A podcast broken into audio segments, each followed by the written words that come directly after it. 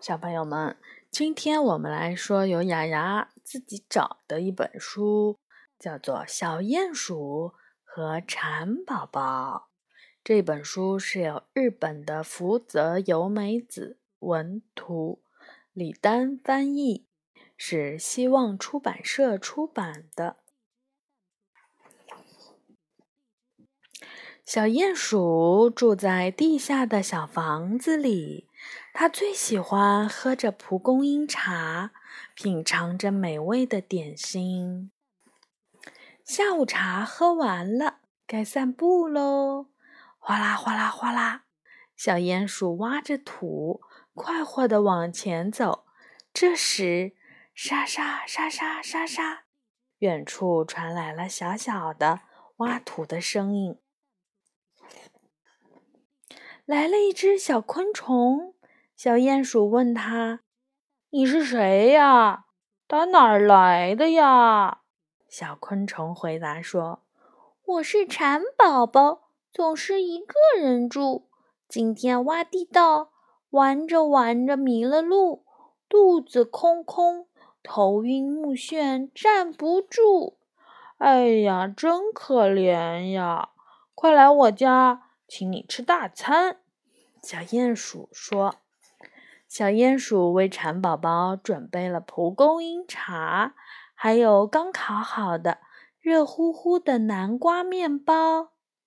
蚕宝宝狼吞虎咽的大吃了一顿后，对小鼹鼠说：“美味的点心，漂亮的房子，小鼹鼠，你家真好呀！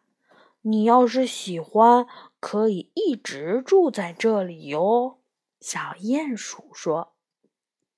就这样，两个小家伙住在了一起。冬天来啦，地面上覆盖了一层冰冷的积雪，而地底下却很暖和。小鼹鼠和蚕宝宝蜷缩在枯叶被子里睡着啦。宝贝儿，你看这个。这个地方是放什么的呀？放垃圾的吗？不是的吧？这是放他还有宝贝的吗？这样的哦，嗯，有可能是。那这个呢？这个房间是干嘛的呢？这个是。这个是他们刚刚喝茶的那个地方。对。The living room 是不是？然后他们就走啊走。在他们可以睡觉的。对，bedroom。好，春天来了，地面上是花的海洋，地底下则是根的天堂。小鼹鼠和蚕宝宝躲在了蒲公英根的后面，玩起了捉迷藏。夏天来了，灼热的阳光照耀着。树下面一片浓郁的树荫，而地底下很清凉。小鼹鼠和蚕宝宝看着地下泉中的倒影，说：“咱俩长得有点像呢。”秋天到了，橡果和柿子坠弯了枝头，地下结满了红薯。我们来做好吃的吧！啊，小鼹鼠和蝉宝宝把红薯给煮熟，然后碾成泥，和栗子、红豆馅儿一起揉成团，做成了美味的甜薯派。剩下的红薯直接切成了块儿，烤熟了，真好吃呀！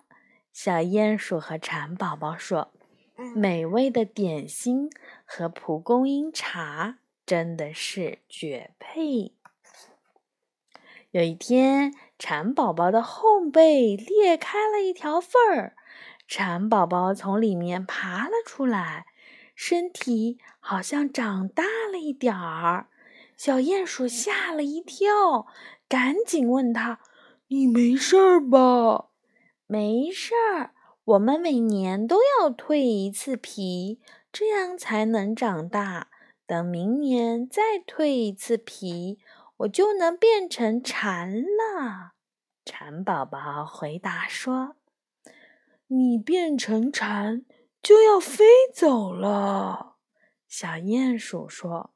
蝉宝宝想了一会儿，说：“我喜欢这，所以我会一直待在土里的。”又过了一年，秋天来了，冬天来了，春天来了，夏天来了。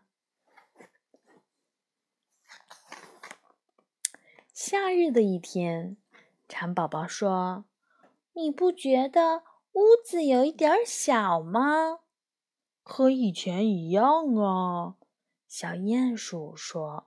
“你不觉得？”屋子有一点暗吗？蝉宝宝说：“和以前一样啊。”小鼹鼠回答：“怎么啦？”我知道为什么。他说：“为什么屋子这么觉得这么小了？因为他觉得，因为他好像自己长大了一点。”哦，你不觉得有一点喘不过来气儿吗？蝉宝宝说完。就不再动弹了，小鼹鼠吓坏了，完了完了，蚕宝宝不能再待在土里了。